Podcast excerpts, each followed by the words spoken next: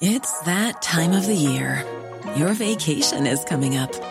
You can already hear the beach waves, feel the warm breeze, relax, and think about work. You really, really want it all to work out while you're away. Monday.com gives you and the team that peace of mind. When all work is on one platform and everyone's in sync, things just flow wherever you are. Tap the banner to go to Monday.com.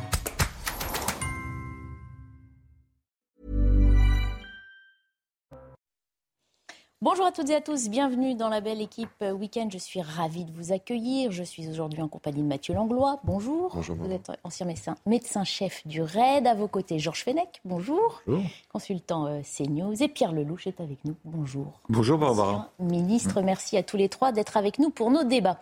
À la une, en ce dimanche euh, 13 novembre, la délicate question des migrants mineurs. Ils sont a priori 44, mais le chiffre reste à vérifier. À avoir débarqué euh, de l'Ocean Viking et à être désormais hébergés dans un hôtel de Toulon. Et donc cette fois, ils sont bien sur le sol français. Nous évoquerons ensemble les limites du droit français en la matière. Comment vérifier l'exactitude de leur âge? Que faire de ces enfants sans représentant légal? Si les textes préconisent d'assurer leur protection, dans les faits, ils sont plutôt rapidement lâchés dans la nature. Nous retrouvons sur place dans un instant Augustin euh, Donadieu en compagnie de euh, Charles Baget, notre équipe euh, sur place. En ce 13 novembre, nous revenons également sur cette illustration de la menace islamiste rampante, notamment en milieu scolaire. Nouveau cas de mise sous protection policière d'une enseignante après une remarque à une élève qui portait une abaya. Vous entendrez l'élève en question qui se défend de toute atteinte à la laïcité.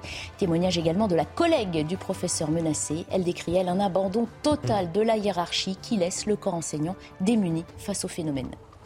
Et puis, euh, plus de doliprane, plus de ventoline ni d'amoxicilline, l'un des antibiotiques les plus prescrits. Il faut courir les pharmacies pour tenter en ce moment de trouver ces médicaments qui sont pourtant courants. De leur propre aveu, les pharmaciens n'arrivent pas à obtenir d'explications claires et ils ne savent surtout plus quoi dire aux patients qui repartent souvent bredouille. Nous en discuterons. Ce sera juste après le rappel des principaux titres de l'actualité. Il est fait aujourd'hui par euh, Maureen Vidal. Fin des recherches à Lille dans le nord après l'effondrement de deux immeubles. Cette nuit, les secours ont retrouvé le corps sans vie d'une victime. Il s'agit probablement de celui d'un médecin de 45 ans porté disparu. Le corps a été transporté à l'Institut médico-légal pour être identifié.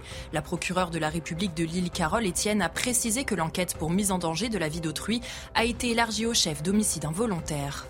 La première ministre Elisabeth Borne a rendu hommage aux victimes des attentats du 13 novembre 2015. Sept ans après, une minute de silence a été observée sur les lieux des attaques à Paris et à Saint-Denis.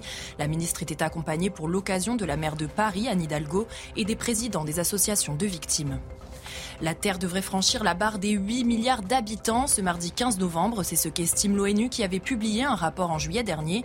Parmi, les pays où la concentration de population devrait augmenter, l'Égypte, le Pakistan, le Nigeria, mais aussi l'Inde qui pourrait compter 1 milliard d'habitants. La croissance de la population mondiale a augmenté d'un milliard sur les 11 dernières années.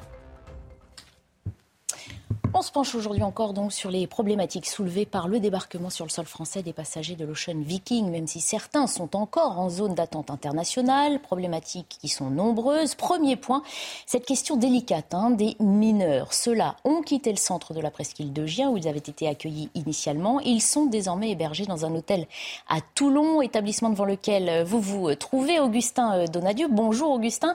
A-t-on des précisions aujourd'hui donc sur l'identité de ces mineurs et surtout sur la procédure qui va euh, être mise en route pour vérifier, vérifier pardon, cette identité. Oui, déjà, premièrement, je vous confirme qu'ils sont bien 44 dans cet hôtel juste derrière moi, cet hôtel réquisitionné par le département du Var, cet hôtel qui se situe à une centaine de, mètres du port de Toulon.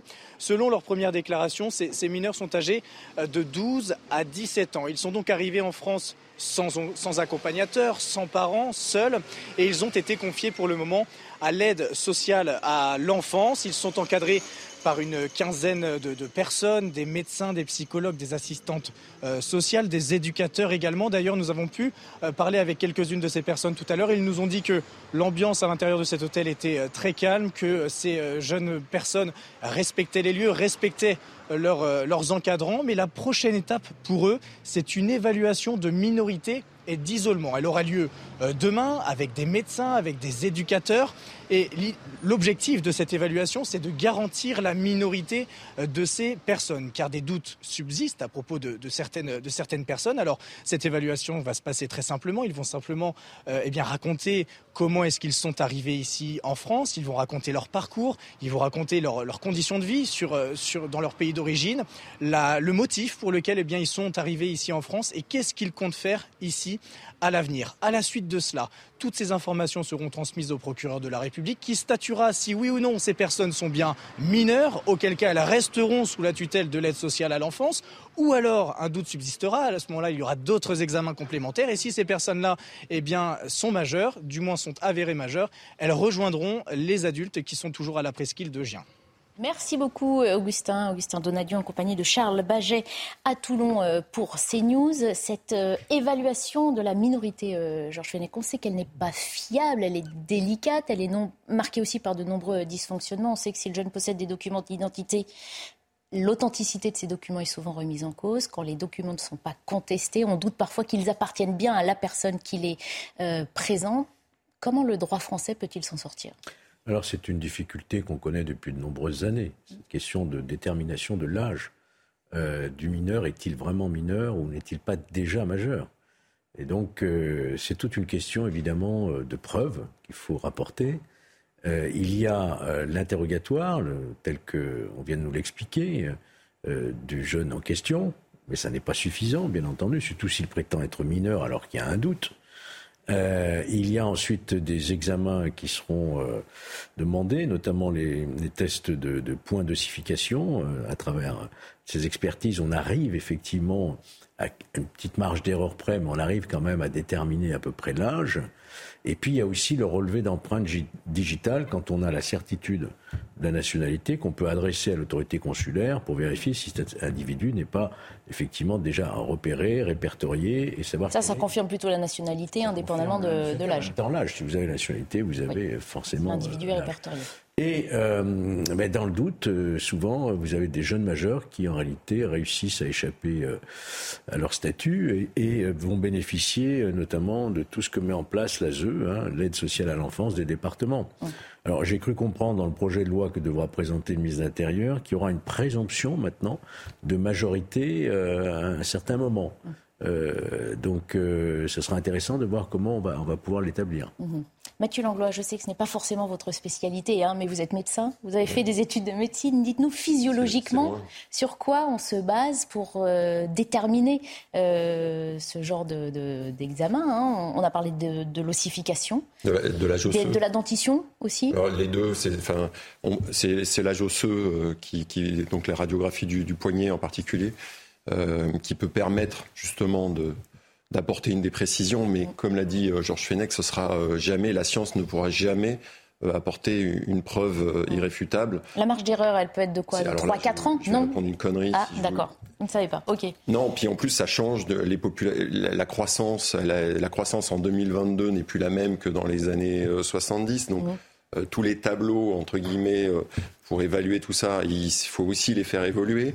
Euh, ça varie en fonction aussi euh, des, euh, bah, En Occident, mm. la croissance n'est pas la même que dans les pays en général d'où viennent ces, jeunes. Mm. Donc demander des preuves scientifiques, parce qu'on est en manque justement de, de, preuves juridiques ou de preuves de, confiance, j'appellerais ça des preuves de confiance, mm. j'y crois, personnellement, j'y crois pas. en tout cas, il faudrait, à mon avis, être très prudent vis-à-vis de la médecine.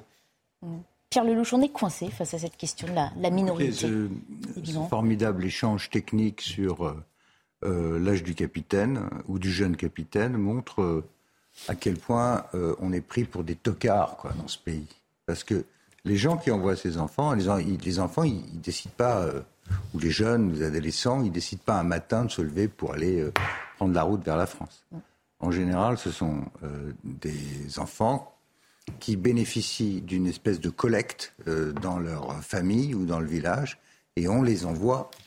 On paye le transit par des différents passeurs. Pourquoi est-ce qu'on les envoie? Parce qu'une fois sur place, on sait très bien que euh, la minorité permettra d'avoir immédiatement un statut sur le sol mhm. euh, de la France.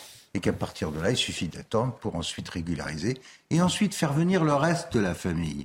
Parce que c'est de ça dont on parle. Donc c'est ce passionnant débat sur l'âge du capitaine et la Ah, mesure. on évoque le processus qui Non, se met en place dès lors que Non, ces je jeunes, dire- non, mais- et moins jeunes d'ailleurs, ont débarqué gens- sur le sol français. Ce que je veux dire, c'est que l'industrie des passeurs, plus les villages d'où ils sont issus, savent parfaitement Mm. qu'on est en train de tourner en rond avec nos, nos lois et nos, et nos examens médicaux. Mm-hmm. Le, le but du jeu consiste à entrer, à violer la loi, à s'installer sur le sol de France et à profiter de l'excuse de minorité pour échapper à toute espèce de, limite. À partir du moment où vous êtes mineur, vous arrivez en France, vous avez droit à tout, vous êtes placé sous la protection euh, de l'État. Alors justement, peut-être l'évoquer avec Georges Fenech, c'est vrai que besoins sont couverts. Cette manipulation entre guillemets des âges, Et elle est due. régularisé, vous faites venir le reste de la famille. Cette manipulation des âges, entre guillemets, elle est due au fait que le droit ne s'applique évidemment pas de la même façon, qu'on soit mineur ou adulte. On sait que les textes préconisent notamment la protection de ces enfants, un hébergement. Dans les faits, on l'a bien vu, euh, en général, ils sont assez rapidement relâchés dans la nature, ces enfants euh, isolés. Un mineur, un mineur isolé ou un mineur non accompagné euh, à étranger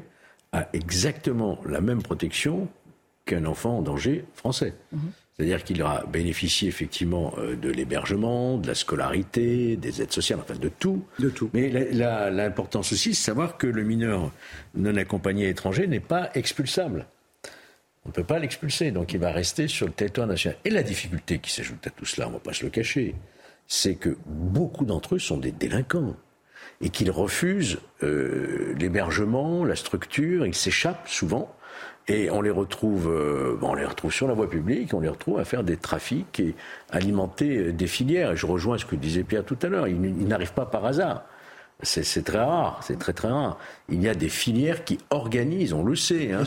On connaît aussi certains pays où- d'où ça vient essentiellement, des filières qui organisent ces déplacements de mineurs parce qu'effectivement, euh, ils vont se livrer euh, à la totalité, mais une partie d'ailleurs. A qu'à voir les statistiques dans les établissements pour mineurs, c'est-à-dire la prison pour les mineurs, ils, ils sont en nombre important par rapport au reste de la population. hein. Donc c'est la grande difficulté, c'est qu'une fois qu'ils sont là, eh, on a beaucoup de mal à les intégrer dans un, dans un réseau, si vous voulez, de, de, de- d'assimilation et, et que- charge. C'est, une charge, oui. C'est, Une charge 40 très 000, lourde, quand même. C'est très 40 000, lourde pour les départements. Les estimations. Il y a plusieurs dizaines. Bah, de les élus milliers- nous le disent, effectivement. Plusieurs dizaines de milliers de jeunes euh, sans papier. 40 000 Et en- environ. Oui, 40 000. Ouais. Ça fait plusieurs centaines de millions d'euros Deux payés, payés par, les, par les départements. Oui. Donc ne vous étonnez pas si les impôts locaux augmentent, parce que l'État, naturellement, s'est défaussé sur les départements. Et ce sont les départements qui payent l'aide sociale à l'enfance, qui est totalement dévoyée, parce que c'était au départ prévu pour les enfants en difficulté, dans les familles pauvres de France. C'est devenu un système où on vient de servir, le guichet France est ouvert, et on envoie des jeunes non accompagnés, on se cotise dans les villages, on l'envoie. Ah oui. Il va être pris en charge, il va devenir grand, il va être tamponné et on fait venir la famille. Bon, euh, c'est La gentil, question qu'on se pose, c'est quel outil on a en fait, parce qu'on sait que le phénomène n'est pas nouveau. On nous dit qu'il malheureusement une euh, organisation. va s'amplifier. On a affaire à une- comment on lutte contre ça Une fois qu'on a posé Alors, ce constat-là. J'y viens, mais on a qu'on comprenne bien qu'on a affaire à une organisation parfaitement, parfaitement au point Mmh. entre l'industrie des passeurs qui se livre euh, au trafic d'êtres humains quand même, c'est de ça dont on parle. Mmh. Des gens qui payent leur transport, euh, des associations supposées humanitaires qui en fait servent de taxi entre les côtes libyennes et euh, les ports français. Mmh. Et puis l'incompétence de- des États européens qui se déchirent entre eux Alors, et qui n'ont pas de on parlera de ça aussi, évidemment, Donc, tout à l'heure, de la coopération Qu'est-ce qu'il faut faire Bah, Il faut arrêter ça. Et à- en commençant par les bateaux de ces fameuses organisations. Parce Mhm. que ces bateaux arrivent dans les ports. D'ailleurs, c'est intéressant. Le port sûr, pourquoi le port sûr, c'est Toulon? Ou Lampedusa Pourquoi est-ce qu'ils vont pas Tenez, à Tanger? Moi, j'étais à Tanger la semaine dernière.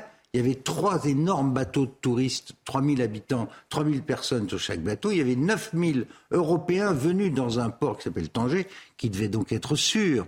Il en va de même pour euh, Tunis. Il en va de même pour Alexandrie, hein, où juste à côté se tient le, le sommet de la COP. Les- si les gens se réunissent euh, à Sharm el-Sheikh, c'est que quelque part les ports en Égypte Oui. sont sûrs. Pourquoi est-ce que, curieusement, tous ces bateaux humanitaires qui ramassent les gens dans la mer, les ramènent pas vers le sud, mais les envoient systématiquement vers le nord. Et une fois ici, Pierre Lelouch, mais voilà, la, la, réponse c'est laquelle? La réponse, c'est tout simplement, tout simplement de mettre sous séquestre les bateaux en question dès qu'ils arrivent sur les ports européens et d'exiger, de les mettre, à l'amende et d'exiger qu'ils retournent avec les, les, personnes sans papier dans les pays d'origine. Pour répondre plus précisément, alors la question est qu'est-ce qu'on fait de ces mineurs? Ah bah, comment, on règle, comment, on règle, le problème On a tenté d'y répondre, mais on a l'impression que le problème n'est pas résolu. Moi, je voudrais faire une suggestion. Mhm. dire, euh, voilà, on peut toujours proposer, etc. J'ai le sentiment quand même qu'un mineur un enfant, un mineur, il a vocation à retourner dans sa famille, chez son père et chez sa mère. C'est le lieu de protection du mineur, mhm. c'est le milieu familial. Donc quand je vous ai dit tout à l'heure, on ne peut pas, les expulser, ça ne voudrait pas dire que des prises de contact, des accords bilatéraux avec les pays sources comme le Maroc, la Tunisie ou l'Algérie ne permettraient pas d'envisager une restitution, non pas une expulsion, mais une restitution. C'est-à-dire qu'on joue sur les mots, ça ne change rien à ce que vous proposez. On doit rendre ces enfants à leur famille, à leurs parents. Il faut que nous ayons la collaboration totale de ces pays-là pour identifier précisément les familles mm. et faire en sorte, non pas une expulsion, mais que les familles récupèrent euh, leur progéniture. Ça me, paraît, ça me paraît être évident. Quoi. Mhm. Un chiffre aussi hmm. pour euh, préciser que depuis le début de l'année, 1891 personnes ont disparu en Méditerranée en tentant de rejoindre euh, l'Europe. Ce sont des chiffres divulgués par l'Organisation internationale pour l'émigration. On précise que le bateau, lui, a rejoint depuis hein, provisoirement le port de la Seine-sur-Mer où il doit rester quelques semaines. Il devrait ensuite repartir au large de la Libye pour reprendre ses sauvetages en mer. L'association justifie sa mission par son refus que cette mer devienne un cimetière. Donc ça veut dire que ça va se de l'Intérieur à mettre ce bateau sous séquestre et à inculper les gens qui se livrent à une complicité de trafic d'êtres humains, mm. parce que c'est de ça dont il s'agit. Mm. Et c'est pas du tout de l'humanitaire. Encore une fois, l'humanitaire, le droit, le droit de la mer, c'est le sauvetage. Mm. Ça ne veut pas dire l'accueil en Europe. Et je crois qu'il y a une espèce de déviation complète, de détournement complet du droit d'asile et du droit de la mer pour dire que nous avons la responsabilité non seulement de sortir de l'eau, mais de les ramener chez nous. Ce n'est pas du tout ce que dit le droit. Encore une fois, ce sont ces organisations dites humanitaires qui interprètent mhm. ainsi le droit. Mais le gouvernement français qui, lui, ah, a la mission de protéger notre sécurité et nos frontières est, tout à fait en droit de saisir ces bateaux de la même façon que lorsqu'un passager arrive sur un avion et qu'il n'a pas un titre d'entrée mhm. sur le territoire français, on le remet dans l'avion, on taxe la compagnie aérienne et on le renvoie chez lui. On parlera de ça parce qu'il y a quatre pays européens là, qui, depuis hier, hein, ont alerté sur différents euh, points, notamment euh, celui des bateaux, parce qu'ils ne veulent pas être les premiers et les seuls à absorber euh, cette migration. Je voulais d'abord vous faire entendre Bruno Retailleau, puisque depuis le débarquement de ces migrants sur la côte française, les oppositions de droite dénoncent le laxisme du gouvernement. Bruno Retailleau était ce matin l'invité du grand rendez-vous. Euh, l'ouverture finalement à l'Ocean Viking euh, du port de Toulon, euh, c'est l'ouverture de la boîte de Pandore. Désormais, les passeurs, les trafiquants d'êtres humains, ces mafias qui opèrent, qui gagnent des milliards, et avec en appui ces ONG qui circulent et qui naviguent en Méditerranée, sauront que la France a plié et qu'elle pliera. Action. Plateau. Oui, ce qui, ce qui peut quand même nous surprendre, c'est que. Il y a beaucoup de choses qui nous surprennent. Ces drames humains sont pris en charge par l'Union européenne, par le continent européen. Hmm. Est-ce que cela ne vous étonne pas que le continent africain, où il y a des institutions très importantes, je pense notamment à l'Union africaine, ne se préoccupe pas du sort de leurs euh, euh, habitants sur le continent africain? J'ai re-regardé par curiosité les missions de l'Union africaine. Il y a tout, hein, le développement économique, l'égalité, la démocratie, etc. Il n'y a rien sur ces problèmes migratoires. Moi, ce que j'aimerais, c'est qu'il y ait un jour un véritable prise de conscience, un accord peut-être entre l'Union européenne et l'Union africaine pour voir comment éviter ces drames. Et peut-être trouver des ports sûrs, effectivement, comme ça a été dit, sur le continent africain, pour qu'il y ait un retour en accord avec les pays. Euh, Comme le disait Pierre Lelouch, ils ben, existent ces ports sûrs sur le continent africain. Euh, tous les ports africains ne sont pas. Je vais euh, prolonger la, réflexion de mon ami Georges. Hmm. je connais bien les pays du Golfe et, le Qatar aussi. mais je connais bien aussi les pays du Maghreb. La Tunisie est en ruine aujourd'hui. En ruine. Ils ne touchent pas un centime des pays du Golfe.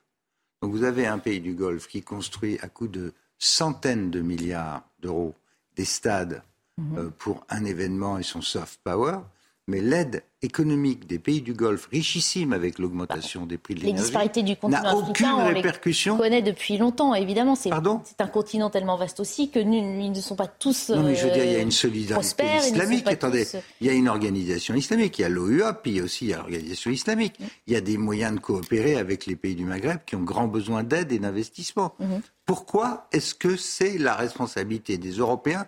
Pourquoi est-ce que... Il y a un truc que je ne comprends pas très bien, mais je dois être je dois être bête sans doute, mais pourquoi est-ce que ces bateaux ne vont pas en direction du Golfe, par exemple?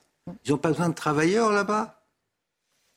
On parlait de laxisme euh, il y a quelques instants. Gérald Darmanin, lui, a annoncé un renforcement des contrôles, notamment à la frontière euh, franco-italienne. Le point de passage entre les deux pays, c'est Menton. Depuis hier, donc, les patrouilles sont plus nombreuses. Reportage de Solène Boulan, Charles Pousseau avec Régine Delfour.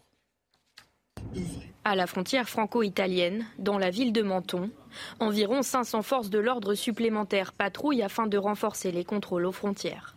Objectif, lutter contre l'immigration illégale, l'accès entre Menton en France et la ville de Ventimille en Italie restant très emprunté par les migrants, comme le constatent les habitants de Menton.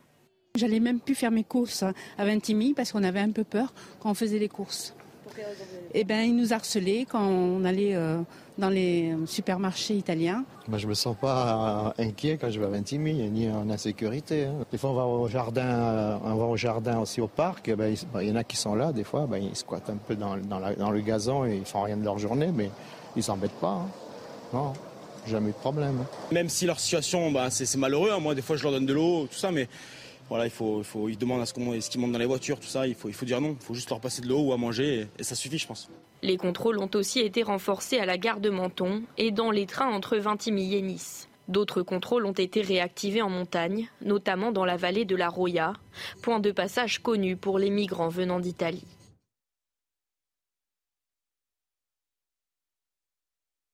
Euh, chaque jour la passoire qui est déjà euh, percée en fait. Oui, c'est pour cela qu'il faut véritablement qu'il y ait euh, une Union européenne très très forte. Mais elle n'existait pas déjà. on, sait qu'on a traité, on a signé des traités, on a signé des accords et pourtant les, on va le voir dans un instant, les bras de fer continuent entre les pays. Le bras de fer et l'agressivité vis-à-vis d'un pays ami quand même, l'Italie.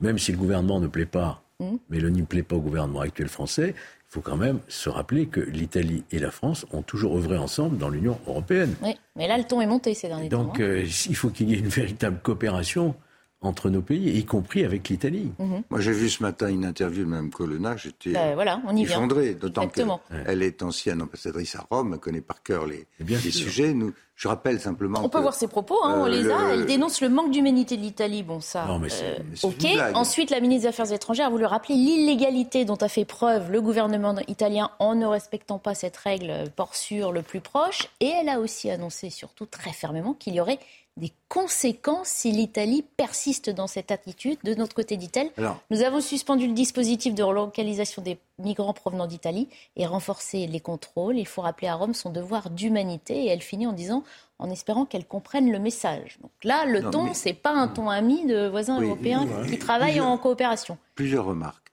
Quand Mme Merkel a fait rentrer un million et demi de, Syriens en Europe, je n'ai pas entendu le gouvernement français mm. euh, dire quoi que ce soit. L'alliance franco-allemande se portait mieux aussi à l'époque. les Allemands de la façon dont on, dont on parle aux Italiens aujourd'hui. Mm. Deuxièmement, l'Italie, elle a reçu 90 000 immigrants euh, depuis le début de l'année. Euh, il devait y avoir une répartition mm. à la suite de la présidence française de l'Union. Rappelez-vous, il y a eu un accord signé non, on y reviendra juste après la que nous n'avons pas respecté puisqu'on n'a pas pris le code part. Mm-hmm. Les fameux 3500 dont parle euh, Darmanin, on ne les a pas pris. Euh, troisièmement, euh, Macron, encore lui, a signé avec l'ancien Premier ministre italien un accord, un traité qui s'appelle le traité du Quirinale, qui devait être l'équivalent du, traité de l'Élysée avec les Allemands. Et ça, c'est pas vieux, c'était il y a un an, en novembre 2021. Bon, euh, qu'on passe d'une période d'embellie à une période de, de, glaciation comme ça sur un sujet qui devrait être traité de façon intelligente, le fond du sujet, c'est que tant qu'on ne contrôlera pas les frontières extérieures de l'Union, c'est-à-dire en Méditerranée, qu'on n'interdira pas le ramassage de migrants euh, devant les gardes côtiers euh, euh, libyens, ça va continuer. Donc il serait temps qu'on soit un tout petit peu sérieux. On les, finance. Alors justement, on parlera de cette solution qui ne pourra apparaître que si elle est européenne. On sait depuis hier que l'Italie, la Grèce, Malte et Chypre, hein, qui sont les premiers points d'entrée dans l'espace Schengen par rapport à cette Méditerranée, bah, demandent une plus grande coopération. Ils ne sont pas prêts à payer seuls le fruit de cette crise migratoire. On y revient juste après la pub.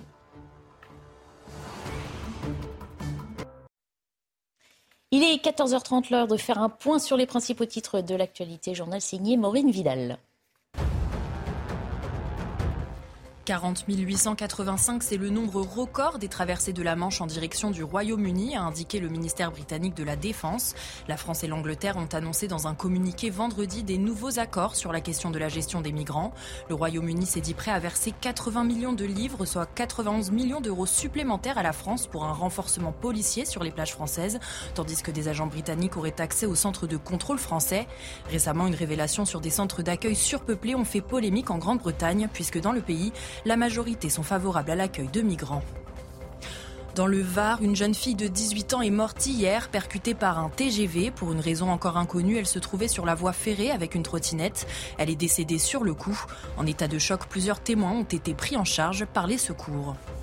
Le contrôle du Sénat aux États-Unis revient aux démocrates. Le parti a remporté le siège qui lui manquait pour conserver la majorité. Sa réélection porte à 50 sur 100 le nombre d'élus démocrates au Sénat, ce qui permet au parti de Joe Biden de garder la main sur la chambre autre du Congrès. Les démocrates, les démocrates pourraient encore gagner un siège dans l'État de Géorgie, où un second tour sera organisé le 6 décembre. On en vient donc à cette euh, solution, ces pistes en tout cas évoquées pour tenter de résoudre la crise migratoire. On le disait, la question est évidemment européenne. Et à ce sujet, quatre pays méditerranéens, méditerranéens de l'UE ont dénoncé hier le système de gestion de flux des migrants. Ces quatre pays, ce sont l'Italie, la Grèce, Malte et Chypre, qui sont les pays de première entrée dans l'espace Schengen et qui prennent de fait une part plus lourde. Regardez ce qu'il demande. Il réfute aujourd'hui euh, l'idée qu'ils puissent être les seuls points de débarquement européens possibles pour euh, ces euh, immigrés illégaux. Il demande d'ailleurs une intervention de la Commission européenne. Il pointe aussi du doigt les ONG humanitaires dont les navires privés, disent-ils, agissent en totale autonomie par rapport aux autorités d'État compétentes. Ils exigent enfin que chaque État qui accorde son pavillon à un navire humanitaire exerce effectivement la juridiction et le contrôle de ce dernier. Euh, ça, ce sont des choses qu'on a moins entendues euh, dernièrement. Il est normal finalement qu'on équilibre un petit peu. On le disait tout à l'heure, on a pris des accords, mais euh, pour répartir les flux qui ne sont pas respectés. mais on n'y échappera pas. On ne peut pas laisser à quatre pays qui sont. Si le pavillon d'Ocean Viking est norvégien, il faut que les migrants soient recueillis par la Norvège. Ça paraît logique. Voilà. Quid de la Norvège C'est vrai qu'on l'a pas entendu. Alors tout d'un coup, vous allez voir, les pavillons vont changer. Ils vont aller vers Panama et ailleurs. Bon, Ils après, étaient avant. ça, c'était. Euh, il faudra mettre les bateaux sous séquestre. Il faut que ça s'arrête, cette blague. Mm. C'est une très mauvaise blague parce que c'est en train de créer des tensions très fortes dans les pays d'accueil. Chez nous, mm. ça crée des. Ça coûte des, des milliards d'euros qui seraient dépensés par ailleurs. Ça ne règle pas le problème de l'intégration des gens qui sont déjà sur le sol français. Des 400 000 qui rentrent chaque année en mm. France, 270 000 légalement, 150 000 légalement, il serait peut-être temps de regarder la gravité du sujet et d'arrêter de, de, faire des contorsions. Pourtant, mais personne ne l'ignore, Pierre Lelouch, ce problème. Mais c'est de la lâcheté politique à l'état brut depuis des années. Je, suis, euh, je découvre hein, cette, euh, c'est une prise de position commune. Ah bah c'est tout nouveau d'hier soir, hein, effectivement. Bah, c'est pour ça que je voulais vous le soumettre, ça fait avancer le débat. Et ô combien je comprends euh, cette réaction solidaire de ces quatre pays qui sont en première ligne. D'abord, la Grèce, Malte, Chypre n'ont pas, c'est pas des puissances économiques qui peuvent absorber ces flux migratoires. Mhm. L'Italie non plus d'ailleurs aujourd'hui. Mais euh, au fond, ils sont victimes de quoi ces pays-là? Ils sont victimes d'un droit maritime mhm. qui a été institué non pas pour euh, réguler des flux migratoires, mais pour des sauvetages en mer. Voilà. C'est ça le droit maritime du départ. Mhm. La côte la plus proche, il faut que le port le plus proche accepte un bateau qui est en danger, qui est en risque de naufrage. C'est ça.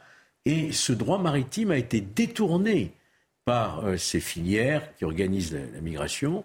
Et donc, forcément, l'Italie se retrouve euh, en première ligne. Donc, je pense qu'ils ont raison de, dire on va revoir le, dispositif. Il n'y a pas normalement que nous qui devrions supporter. Euh, bah, il demande à la Commission européenne de réfléchir aux problématiques financières. Vous voyez, de, Sûrement. Alors Mathieu Langlois, parce qu'on a moins entendu sur ce thème. De traiter l'Italie de pays inhumain, hmm. monstrueux.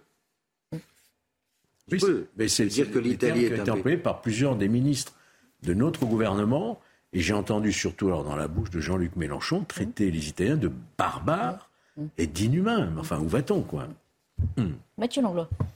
Mais tout ça, c'est triste. Ça montre surtout le, enfin, la, grande faiblesse de, l'Europe et, de nos démocraties. Ça donne raison finalement à ces euh, filières de, passeurs. En tout cas, ça leur donne énormément de, force comparativement à, nos faiblesses.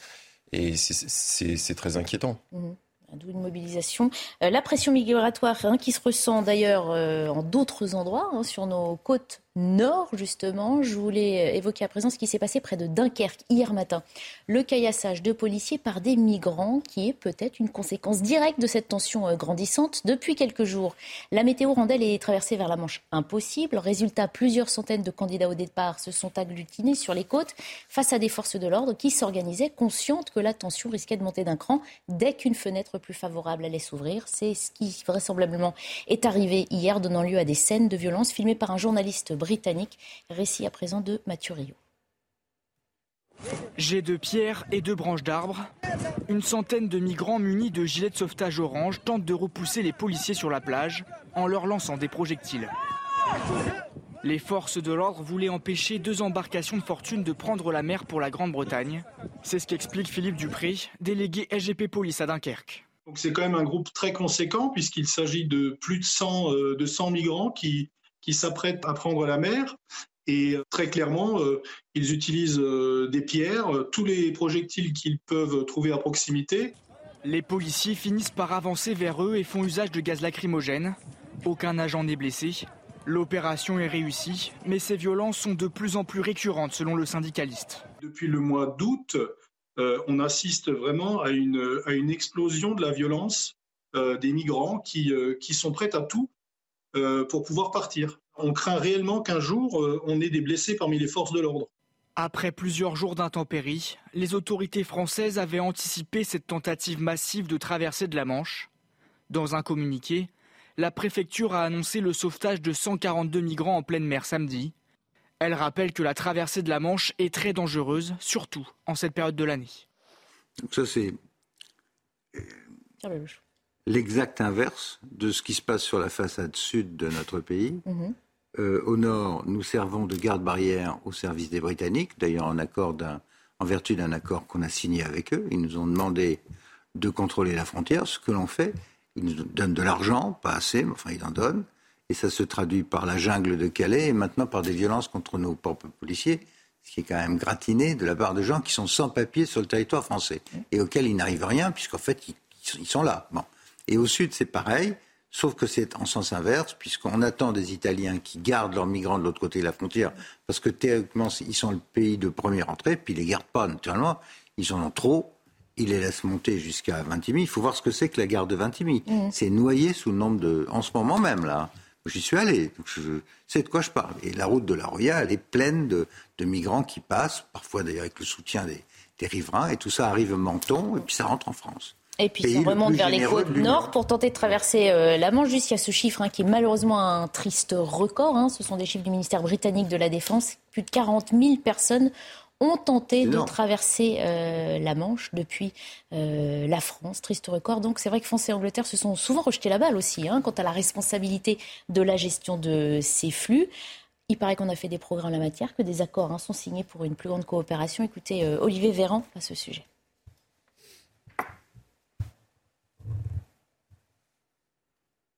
La France et la Grande-Bretagne vont renforcer la sécurité euh, pour limiter le, risque de traversée, qui présente en plus des conditions de dangerosité pour ceux qui entament ces traversées, qui nécessitent de les secourir, etc. etc. Donc euh, là, les 142 personnes en question sont du côté de, Dunkerque, elles sont euh, en sécurité, mais enfin, il faut éviter à tout prix ces traversées. Or, on constate qu'elles sont de plus en plus nombreuses, en tout cas qu'elles restent trop nombreuses, et les ministres des Affaires étrangères anglais et, français se sont coordonnés, ils ont, communiqué en ce sens d'ailleurs pour dire qu'il fallait identifier des, solutions de sécurisation pour éviter que ça, ça continue.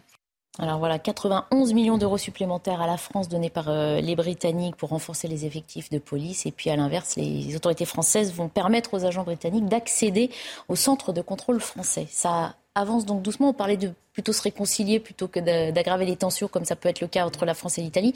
Il faut plutôt travailler main dans la main si on veut tenter euh, de travailler résoudre main dans La main, mais je crois que les, les Britanniques défendent leurs intérêts, la France défend ses intérêts, mais on a aussi des intérêts communs. Et je voudrais rappeler quand même que s'il y a eu un Brexit, c'est un peu à cause de ça, hein, à cause de ces histoires-là. C'est bon, pas que, mais enfin pas que, c'est mon analyse. Je pense que les, les, les Britanniques euh, ont voulu euh, se mettre à l'abri de ces immigrations euh, massives qui passaient par, par Calais notamment. Enfin, vous avez vu la taille des bateaux qui sont utilisés. Hein. Tout ça, tout ça, ça montre quand même des réseaux de passeurs extrêmement eh organisés qui font venir, font venir les bateaux, les moteurs. Euh, qui prélèvent de l'argent. Je voulais simplement euh. préciser aussi, on parlait de 20 000, je rappelle qu'il y a eu, vous vous souvenez qu'il y avait eu des, des, des personnes qui avaient aidé euh, oui, bien sûr. à, à l'arrivée de ces, de ces migrants par cette voie-là. Ils avaient été poursuivis par, par la, juridiction française hein, pour aide et assistance à, entrée irrégulière, et la, la Cour européenne a condamné la France en disant que c'était, c'était de la solidarité, qu'il ne pouvait pas y avoir de délit de solidarité. Donc il n'y a pas de contrôle. L'esprit européen, hein, l'esprit européen, il est quand même immigrationniste quelque mhm. part. Hein. Ça c'est très important. Oui. On va refermer la page sur ce sujet pour en évoquer euh, un autre en ce dimanche 13 novembre. Sept ans après les attentats qui ont fait 131 euh, morts et 350 blessés, on s'interroge ensemble sur euh, l'état de la menace terroriste, de la menace islamiste en France. D'abord, ce chiffre publié aujourd'hui par le journal du dimanche. Pour 76% des sondés par le journal, regardez, la menace terroriste reste encore élevé en France. On précise que c'est un chiffre qui est en baisse par rapport à novembre 2020. C'était l'année de l'assassinat de Samuel Paty. Il était alors à 96%. Néanmoins, 76%, Georges Fenech, ça veut dire que la menace est encore bien présente dans l'esprit des Français, que la majorité d'entre nous reste inquiet sur ce sujet. Oui, elle est aussi euh, présente dans l'esprit de ceux qui, doivent nous protéger, notamment le ministère de l'Intérieur, mhm. la DGSI, qui rappelle que nous sommes sous euh, menace euh, élevée, toujours. S'il y a une différence de 20 points entre, entre 2020 et aujourd'hui, c'est que le sondage qui a été fait à cette époque-là, mhm. vous le savez, c'était après l'attentat, l'assassinat de Samuel Paty et l'attentat qui avait eu lieu aussi à l'église Notre-Dame de, de, Nice. Donc euh, il y avait encore plus de, de crainte. C'est vrai que depuis cette époque, euh, on n'a pas eu euh, d'attentats véritables. Mhm. Il y en a eu six qui auraient été déjoués, nous dit le ministère il n'y a pas de raison de le mettre en doute, qui ont été déjoués mhm. depuis le, début de l'année. Et donc forcément, il y a moins, moins de crainte imminente. Mais attention, nous savons que euh, à l'extérieur, des forces sont en train de se reconstituer, notamment dans l'ancien État islamique. Ça, nous le savons, hein, sur les territoires irako-syriens. Mhm. Nous savons aussi que c'est ce qui se passe au Mali, notamment Al-Qaïda, hein, mhm. qui, reprend, euh, qui reprend des couleurs. Donc la menace extérieure projetée comme on l'a connue le 13 novembre 2015, elle, peut peut-être réapparaître un jour parce qu'on a des signes, mhm. c'est ce que nous dit le ministre intérieur, mhm. on a des signes qui sont préoccupants. D'accord? Mais en attendant, la menace endogène, comme nous disons, elle existe. Vous pouvez avoir des individus qui s'auto-radicalisent et qui, avec des moyens de fortune, un couteau, une voiture, bélier, peuvent commettre des attentats très graves, ce qui s'était passé à Nice d'ailleurs. Hein. Donc euh, je comprends que 76% s'en inquiètent encore. La menace est toujours là. Alors moi je faisais euh, partie des, outils de, de, la, de, la, réponse, ou en tout cas de protection, euh, à savoir que les unités comme le RAID, on n'est pas du tout sur l'analyse du, du, renseignement, mais on est sur justement l'intervention et la sécurisation. ce qu'il faut bien comprendre, c'est qu'on n'attend pas euh, des unités euh, comme le REN n'attendent absolument pas euh, de savoir quelle est l'évolution de, la menace pour se préparer au quotidien, mhm. pour anticiper, pour partager avec d'autres pays et pour imaginer des scénarios mhm. qui ne sont pas encore arrivés, mais qui pourraient arriver. On se prépare à tout, comme disait Confucius. C'était Confucius qui disait on se prépare au pire en espérant le, en espérant le, meilleur et en prenant ce qui vient. Mhm. et c'est exactement notre état d'esprit. Donc les, les chiffres ou en tout cas le sentiment des Français par rapport à cette euh, menace, il faut, bien comprendre que pour les, euh, pour les équipes qui euh, justement sont là pour protéger, on ne tient absolument pas compte. On est prêt à 200% en permanence. Bien sûr. On évoquera dans un instant ce qui se passe au sein de l'éducation nationale, hein, parce que là aussi c'est très préoccupant. Mais vous vouliez réagir, Pierre Oui, je, reviendrai sur ce qu'a dit Georges. Je crois que fondamentalement c'est juste.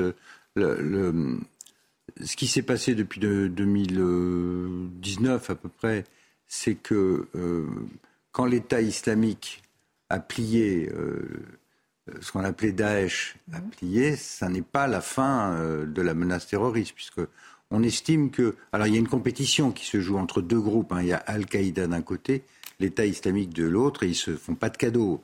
Euh, en Afghanistan, en ce moment, ils se battent entre eux. Mmh.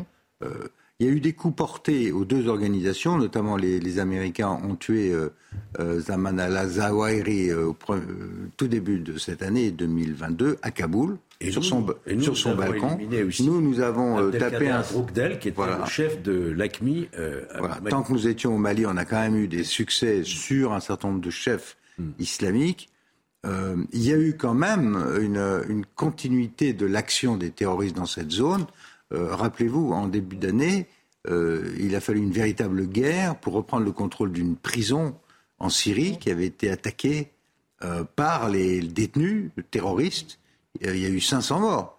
Euh, sur, il a fallu que l'aviation américaine intervienne pour aider les, Kurdes à se débarrasser de ces terroristes. Donc on pense qu'aujourd'hui, il y a encore 15 000 combattants islamistes dans la zone, qui sont autant de dangers pour nous. Ce qui s'est un peu atténué, c'est qu'ils ne téléguident plus directement des actions sur le sol français, mais enfin sur le sol français, on a d'autres problèmes. On a l'entrisme euh, toujours présent du salafisme dans les mosquées. Euh, il faut être très prudent là-dessus. On a le retour des gens qui sont libérés des camps ou de prisons en Syrie et qui, font de la prison en France et qui vont être euh, relâchés. Donc il y a un vrai sujet de surveillance permanente. C'est très compliqué parce que il y a beaucoup, beaucoup de gens fichés S en France. noté que pour ce bateau, euh, le Chien King, mmh. la DGSI est allée faire des auditions parce mmh. que la DGSI n'oublie pas mmh. qu'en 2015, ceux qui ont commis les attentats au Stade de, France notamment, mmh. Mmh. étaient passés par les filières mmh. de migrants par Lesbos. Hein. Donc on ne peut pas exclure, si vous voulez, que ces, filières migratoires soient aussi utilisées par certains euh, terroristes. Donc la fin de l'État islamique euh, euh, en Syrie et en Irak ne signifie pas malheureusement la fin de la menace terroriste chez nous. Non, d'autant que vous l'avez rappelé, hein, la menace elle est aussi euh, protéiforme. Depuis la rentrée, le ministère de l'Éducation nationale confirme que les atteintes à la laïcité se multiplient en milieu scolaire. On a déjà parlé hein, de professeurs menacés implicitement par des élèves ou des parents d'élèves. Dernier exemple en date, le cas de cette enseignante de Montauban qui a dû être placée sous protection policière après avoir fait une remarque à l'une de ses élèves qui portait une abaya. Mathieu Devez avec Yael Benamou. La scène se déroule le 23 septembre dernier dans un lycée de Montauban. Une élève arrive en classe avec une abaya, une robe traditionnelle dans les pays musulmans. Sa professeure l'interpelle. La prof, elle a dit euh, Mais qu'est-ce que c'est que cette robe de chambre en faisant allusion à ma abaya Qu'on était moche dans ses tenues. Mais elle répétait sans cesse que c'était une tenue islamiste. Je connais les lois et les valeurs de ce pays, je les ai toujours respectées. Et euh, je, lui ai bien expliqué pardon, que c'est ce que je faisais. En fait, je respectais toujours les, les lois en fait en mettant cette abaya. Elle a dit bien évidemment euh, que parce que la France n'a pas les couilles de dire que c'est une tenue islamiste. Elle a dit ça mot pour mot. L'échange est filmé par la jeune fille à l'insu de l'enseignante, puis diffusé sur les réseaux sociaux. Depuis, les forces de l'ordre patrouillent régulièrement aux abords de l'établissement. L'incident est loin d'étonner une autre enseignante du même lycée. Elle signale depuis des années des faits similaires. L'attentat avec Mohamed avons euh, eu des tags Je suis Mera au sein de, l'établissement. Dans des prestations orales, euh, nous avons vu euh, l'émergence d'un discours victimaire et ça permet justement de, poser le cap pour d'un discours identitaire qui aujourd'hui est parfaitement décomplexé et parfaitement assumé. Notre hiérarchie a conscience de, ce qui se passe mais ne mesure pas l'impact que cela a à avoir, puisque nous autres enseignants, nous sommes en première ligne, nous, avons ça à gérer euh, au sein de nos classes, sur nos bancs, et cette idéologie islamiste intégriste euh, terroriste est en train de ramper, de s'installer, de s'ancrer durablement, méthodiquement au sein de l'école républicaine. Selon cette professeure, la situation est grave et loin d'être propre à son établissement. Voilà, et pour qu'on ait fait euh, le tour de la question, je voulais vous faire entendre l'avocate de l'élève à propos de cette tenue. La baya est-elle contraire ou non aux valeurs de notre République? Attendez, on écoute l'avocat et on discute. Nous avons une jeune fille qui, euh, justement, euh, n'a posé absolument aucune difficulté, une jeune fille parfaitement intégrée, Et euh, la seule problématique repose sur le port de la baya. Est-ce qu'on doit considérer en l'état qu'elle constitue une tenue vestimentaire religieuse? Sauf que nous n'avons aucune jurisprudence à ce stade qui permet véritablement de reconnaître que la baya est une tenue vestimentaire religieuse. Voilà, Est-ce qu'il faut qu'on en vienne à faire une liste des tenues qui seraient interdites à l'école? C'est scandaleux et c'est insupportable. Insupportable de voir qu'un professeur est obligé de se masquer et de changer sa voix pour dire ce qu'il dit. Pour sa vie, Ça veut dire que la peur a changé de camp. Mm. C'est-à-dire que les islamiques terrorisent des professeurs qui sont infoutus de dire les choses en face aux autres Français. Incroyable. Mm. Deuxièmement, on a une soi-disant avocate. Je dis soi-disant, c'est honteux d'expliquer qu'elle ne sait pas ce que c'est qu'une abaya, qu'elle attend de la jurisprudence. On se fout du monde. Moi, je lui conseille. Bah, on lui fait confiance Non, pour regarder, avoir regardé les textes. S'il y a un trou dans nos textes, euh, on sait que les avocats usent aussi des failles de notre droit, Pierre Lelouch. Moi, je conseille. Est-ce qu'il faut inscrire ça dans nos à textes cette, euh, à cette dame ainsi qu'à sa cliente, s'ils veulent vraiment porter la baya, il y a des endroits pour ça, ça s'appelle l'Arabie saoudite. Maintenant, euh, je reviens encore une fois du Maghreb, moi j'observe que c'est quand même assez curieux que de l'autre côté de la Méditerranée, les enfants portent des blouses, pas des abayas, des blouses dans les écoles. Pourquoi est-ce qu'on n'est pas foutu en France de remettre la blouse? Ça éviterait C'est la question ce, de genre de, ce- genre de blague. Et deuxièmement, je, je redis à tous les parents, imams et autres qui veulent faire porter les abayas et des camis, mais les avions vers l'Arabie Saoudite et le Qatar sont, sont, sont libres. Ah, Ils peuvent y aller. Mathieu Langlois. Je ne vais pas répondre sur l'uniforme, mais c'est vrai que euh, Mon- Montauban, on parlait de, de- euh, du 13 novembre, et c'est vrai que Montauban est très lié aussi au, au terrorisme et à la Fermera, donc aux années euh, 2000, euh, enfin, c'était en 2012. Et donc j'imagine aussi l'impact que ça a sur, euh, Dans cette zone-là. bah, Ouais. sur la population qui a été euh, très marquée. euh. Alors le- l'uniforme, effectivement, hein, pour certains, ce serait euh, la réponse. Parmi ces gens-là, il y a Bruno Retailleau. Écoutez.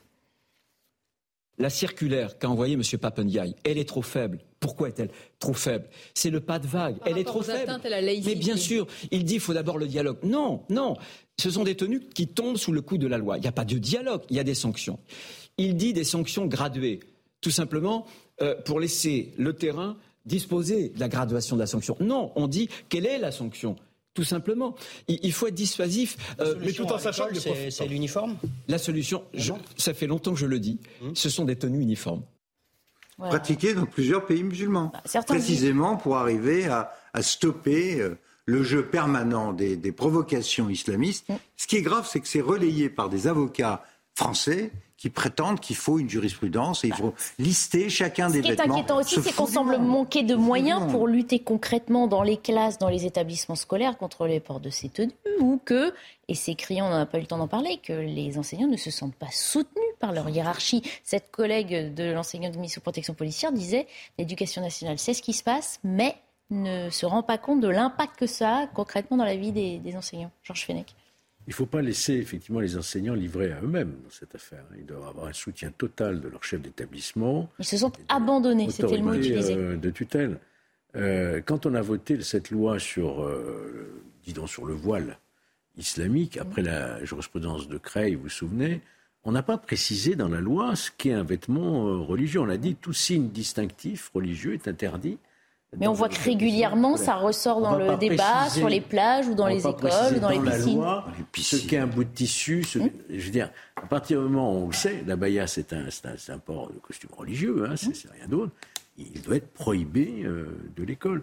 Mais vous avez beaucoup de, de jeunes lycéens comme ça qui, eux, considèrent que c'est c'est plus un vêtement culturel que religieux. Identitaire. Identitaire. Identitaire, en fait. Et ça revient au même. hein. Ça revient au même. C'est une identité sur fondement religieux. Et qui n'est pas une identité française. Voilà. Il faut quand même revenir aux Visiblement, ça manque dans le texte. hein. fondamentaux, c'est que quand on s'habille en abaya et en camille, on n'est pas en mais France. franchement, nous- et, et- et encore une fois, ces vêtements-là sont absents de plein de pays du Maghreb.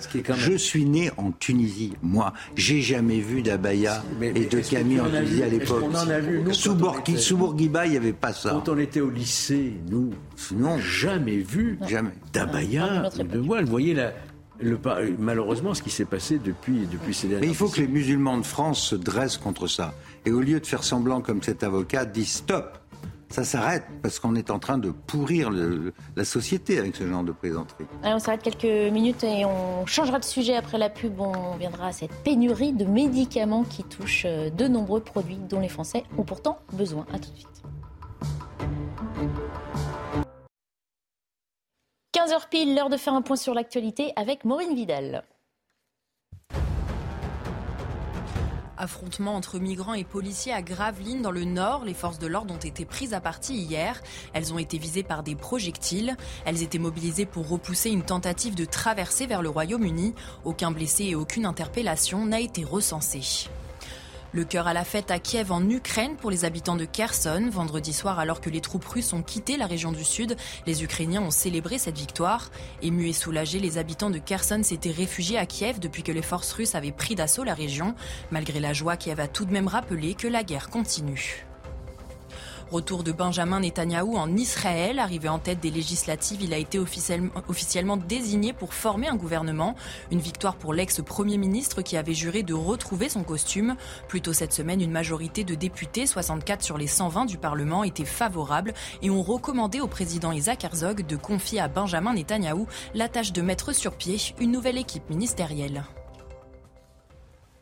nous entrerons euh, bientôt dans l'hiver et que les virus se font déjà plus nombreux à vouloir affaiblir nos organismes, eh bien ceux qui en ont déjà été victimes et qui cherchent à se soigner ont parfois bien du mal à trouver le bon remède, qu'il s'agisse de paracétamol, de ventoline pour l'asthme ou de certains antibiotiques. Les pénuries s'aggravent, la liste des produits manquants s'allonge en pharmacie. Reportage de Mathieu Devez et Laurent Sélarié. Axel souffre d'un rhume et cherche désespérément un sirop pour tout sèche. J'ai fait quatre pharmacies, c'est la quatrième, voyez-vous. Et j'ai fait quatre pharmacies et euh, je n'ai pas trouvé ce médicament qui a l'air d'être en rupture. Le cas d'Axel n'est pas isolé. La liste des médicaments manquants s'allonge en pharmacie.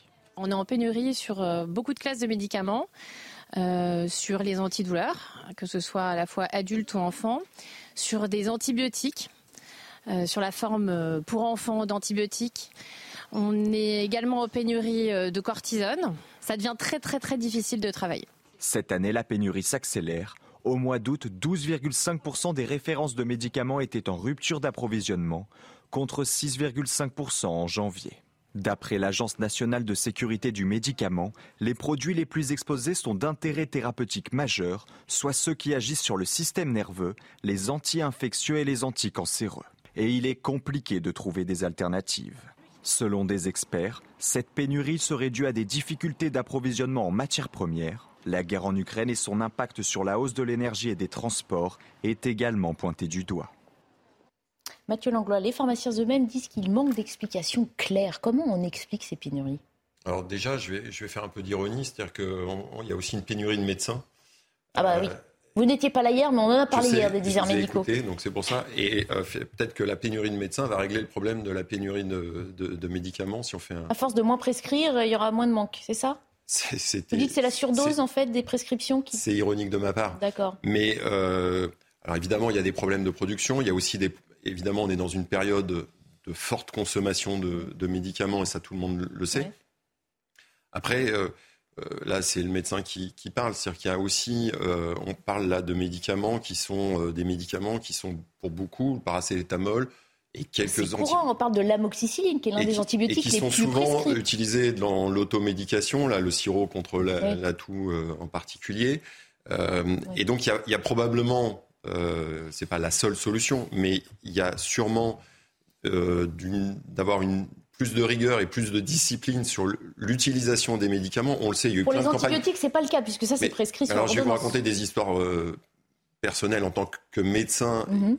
C'est hyper difficile et si je demandais euh, à, nos, à, nos, deux chroniqueurs, euh, c'est très difficile actuellement de refuser des antibiotiques alors qu'ils ils sont, on le sait, par exemple sur un virus aucune raison, mhm. en première intention, de prescrire euh, de la moxicilline. Mhm. Or, maintenant. Pourquoi c'est difficile de refuser? Pour un médecin? Oui. Parce que vous avez une pression. Vous demandez à tous les médecins, euh, quand vous êtes sollicité par des proches, souvent, ou des amis, euh, qui une pression du patient, vous voulez oui, dire qui, et même pression médicale en disant bon ben je sais que j'en ai pas besoin, mais ça va me rassurer, ça va m'éviter ce qui est faux, hein, mmh. ce que je dis est faux, c'est-à-dire que ça va m'éviter des complications. Mmh. C'est pas comme ça que le bon usage, c'est pas ça.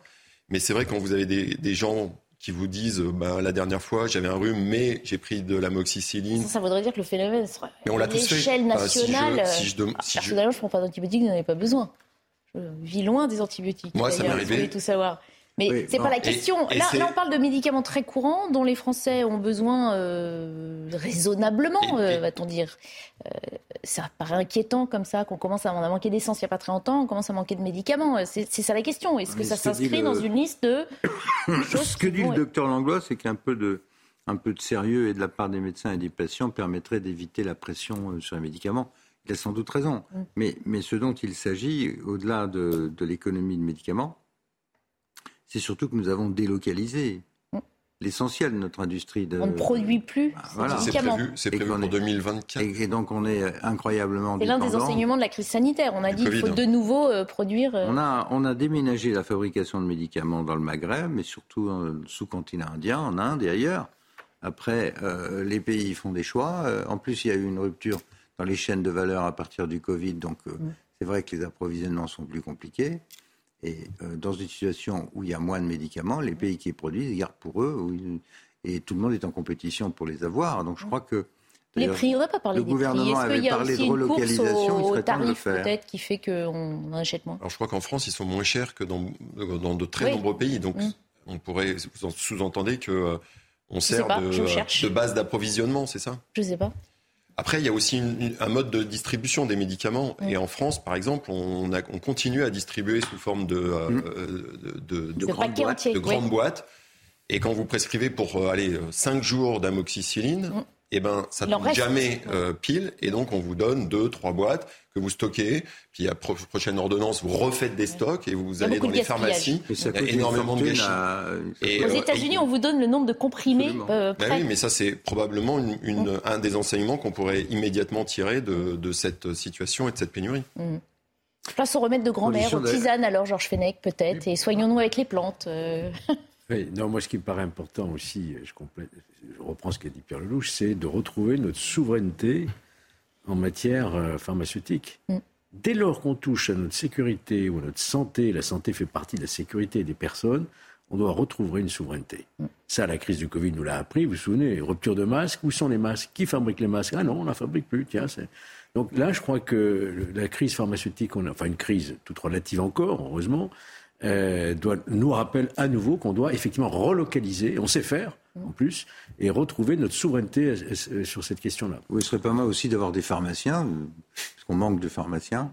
Donc si vous voulez compter le nombre de pilules par personne, ce que l'on fait dans les officines en Amérique, en Israël, dans plein de pays où on fait attention à ce qu'on dépense, il faut des pharmaciens derrière le comptoir. Mm. Là, il y en a de moins en moins. Moi, je connais plein de pharmaciens qui sont désespérés parce qu'ils ne trouvent plus de gens pour les aider dans leurs officines. Et des airs médicaux euh, et pharmaceutiques dont on parlait hier. Il nous reste quelques minutes alors que le salon du Made in France se poursuit et que l'on tente toujours de favoriser la production locale. Regardez, un projet d'usine divise en Bretagne en soulevant notamment la colère des militants écologistes près de Rennes, à Liffré. La marque Bridor a l'intention d'ouvrir une usine de viennoiserie, hmm. sauf que le projet est suspendu. Les associations dénoncent la destruction de terres agricoles et une consommation d'eau à venir trop importante. Reportage de Jean-Michel Decaze. Vous avez 1000 arbres qui sont menacés. Des forêts et des prairies. 21 hectares de terres agricoles pourraient disparaître dans la commune de Liffré, près de Rennes, pour laisser place à une usine comme celle-ci. 11 lignes de production de viennoiserie qui consommeraient 200 000 mètres cubes d'eau chaque année, l'équivalent des besoins pour 10 000 habitants. Dans la région, en ce mois de novembre et même en Bretagne, on est toujours en alerte sécheresse. 70% des des, ressources en eau potable donc de l'île-et-Vilaine, ce sont des eaux de surface. Donc ça veut dire qu'on va supprimer des eaux de surface parce qu'on va tuer des bassins versants aujourd'hui. Projet incompatible avec les enjeux climatiques à venir, disent les opposants. En ville, certains habitants mettent en avant les créations d'emplois. Si ça apporte euh, les 500 emplois qu'ils ont dit, ça permettrait aux jeunes euh, de trouver un petit début, un début de travail. Les entreprises de l'agroalimentaire euh, peinent à recruter de la main-d'œuvre. Ils font de plus en plus appel à de la main-d'œuvre détachée. Hein. Servant-sur-Villèle, l'usine Le Duf a plus d'une centaine de postes qui ne sont pas pourvus depuis plus d'un an. Dans un communiqué, l'industriel breton menace d'aller voir ailleurs. Pression sur les élus locaux, disent les opposants, qui promettent manif, recours juridique et qui s'attendent à la création d'une ZAD. Est-ce qu'à l'heure où on déplore la désertification rurale, le manque d'emplois, on ne se tire pas une balle dans le pied là en refusant 250 millions d'euros d'investissement et 500 emplois locaux? Oui, bon, on va faire fabriquer les, croissants euh, français euh, ailleurs. Là, il y, a des combats que je partage avec les écologistes, mais là, on marche sur la tête. Je conseille on mélange un peu les combats. Oui. Je conseille à ces écologistes de l'IFRE là, qui se battent contre une usine de croissants mm. qui va faire quand même travailler 500 personnes, je leur conseille de s'occuper plutôt des porcheries bretonnes, porcheries bretonnes, qui ont massacré tout le littoral à cause, de, à cause des lisiers. Là, je viens de voir le doublement d'une porcherie qui appartient d'ailleurs à des élus locaux, hein, parce que tout ça, c'est les coopératives élus locaux. le gars, il va passer à 35 000 cochons. Il va créer un emploi. Par contre, il va pourrir totalement les nappes phréatiques et les plages de son coin. Je conseille à ces écologistes bretons de se mobiliser sur les vrais sujets. Les vrais sujets en Bretagne, c'est les cochons. Parce que c'est la production nationale de cochons, elle est en Bretagne. Encore une fois, la, cause environnementale, elle est noble. Sauf que là, à entendre ces arguments-là, on a l'impression qu'il faudrait détruire nos habitations aussi, au prétexte que c'est du béton qui empiète sur un terrain ou euh, sur la nature. Georges Fenech. Et vous allez voir que plus ça va aller, plus ça va être compliqué. Parce que les lois aujourd'hui, euh, sur notamment l'artificialisation des sols, sont mmh. très très rigoureuses. Hein. Mmh. Pour pouvoir dégager maintenant des terrains à bâtir et construire, ça va être de plus en plus difficile. Mais n'oublions pas qu'il y a un enjeu économique, effectivement. 500 emplois, c'est énorme. Mmh. Et le, chef d'entreprise est formel. Hein. Il dit Je ne vais pas encore attendre 10 ans. si on ne veut pas de moi ici, j'irai ailleurs. Bah ça vous inspire quoi, Ça m'inspire que l'écologie, elle, devrait nous unir tous. Euh, et que malheureusement, euh, on voit bien que c'est plutôt l'inverse, ça nous divise. Mm. Évidemment que l'écologie sans économie, euh, c'est. Non, choisissons, vous avez raison. Impossible. Mm. mais, enfin, je suis pas écologiste, mais là, évidemment, comme Pierre Lelouch. Mais comme tout le monde. Georges Fenech, on est tous soucieux de cette cette responsabilité qu'on a vis-à-vis de notre planète, mm. mais il faut le faire avec une, une, vraie vision globale et, en bonne intelligence. Euh, et là, c'est absolument pas le cas. La Bretagne est très concernée par euh, la dérive de l'environnement, elle est très abîmée. Et je crois qu'il faut que les écologistes travaillent sur les vrais sujets. Ça, c'est pas un bon sujet. Merci messieurs d'avoir participé euh, à nos débats. Merci à vous de nous avoir suivis. Je vous souhaite une très belle fin de journée à suivre Lionel Rousseau et 90 minutes info.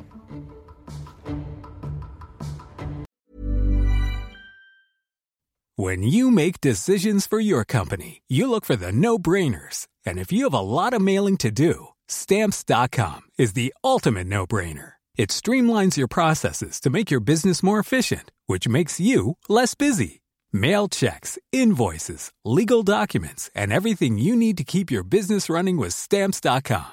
Seamlessly connect with every major marketplace and shopping cart Schedule package pickups and see your cheapest and fastest shipping options from different carriers. With rates up to 89% off USPS and UPS rates. And with the Stamps.com mobile app, you can take care of mailing and shipping wherever you are. Make the same no brainer decision as over 1 million other businesses with Stamps.com. Sign up with Code PROGRAM for a four week trial, plus free postage and a free digital scale. No long term commitments or contracts. That's stamps.com. Code program.